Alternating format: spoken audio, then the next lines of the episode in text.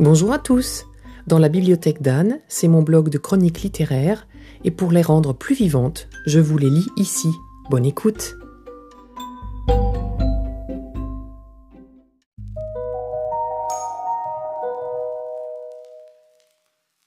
Ce livre n'est pas un coup de cœur dans son ensemble, mais un coup de cœur par petits morceaux. Ce qui fait que comme tous les autres livres de Ito Ogawa, il me laissera longtemps un souvenir, car j'ai pris le temps de faire connaissance, même si au début c'était un peu rugueux. Comment j'ai découvert ce livre? J'avais lu Le restaurant de l'amour retrouvé de la même autrice japonaise, ainsi que Le goûter du lion, et j'avais envie de continuer à faire connaissance avec Ito Ogawa. Les couvertures des éditions Philippe Piquier sont toujours aussi belles, comme de petits tableaux colorés qui attirent l'œil chez le libraire ou sur les applis comme Kobo, pour moi cette fois-ci. Même quand ce sont des photos, elles sont vives et racontent déjà une histoire. Voici l'histoire.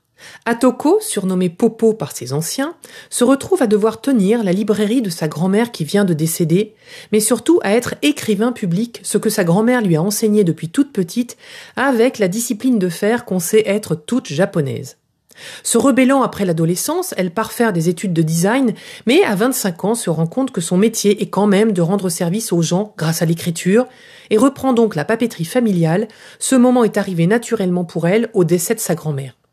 Cette jeune femme est douce, intelligente et généreuse, sa profession semble déjà le dire d'elle.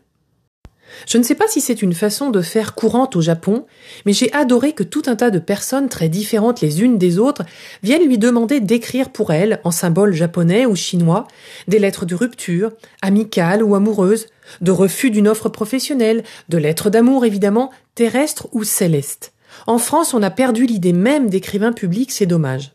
Atoko doit donc écrire avec simplement une histoire, quelques indices, ou parfois pas grand-chose, une lettre qui vient du cœur, mais comme s'il s'agissait de celui de l'expéditeur. Difficile mission, et s'occuper aussi de la forme, du papier, du crayon utilisé, etc.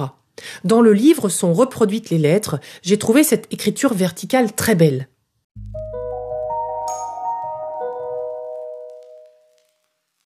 Au début pourtant le récit m'a paru long. J'ai eu l'impression qu'on s'occupait plus de forme que de fond, au sens où l'héroïne nous explique plus le sens des mots, bien agréable finalement, certains concepts nippons, le matériel qu'elle utilise, qu'elle ne se dévoile ou raconte ses rencontres. Tout vient à point pour qui sait attendre, et cela convient bien à sa profession, je m'en suis rendu compte en continuant ma lecture. J'ai beaucoup aimé les rencontres avec certaines personnes, comme Madame Barbara, sa voisine, une dame coquette d'un certain âge, illustrant ainsi que les amitiés sont possibles entre tous les âges, puisqu'elle-même, Atoko, est amie avec une petite fille de cinq ans. Il y a vraiment de belles histoires de femmes dans ce roman. Et par ailleurs, j'aime généralement bien qu'on me parle de nourriture et de gastronomie. Le récit général est ponctué de moments de repas que Popo fait seul ou avec des amis ou voisins, nous donnant encore plus de clés sur l'univers japonais. Le Japon sait être pour nous occidentaux si extrêmement fascinant et dépaysant. Et il y a une suite qui s'appelle La République de Bonheur que je vais lire sans tarder.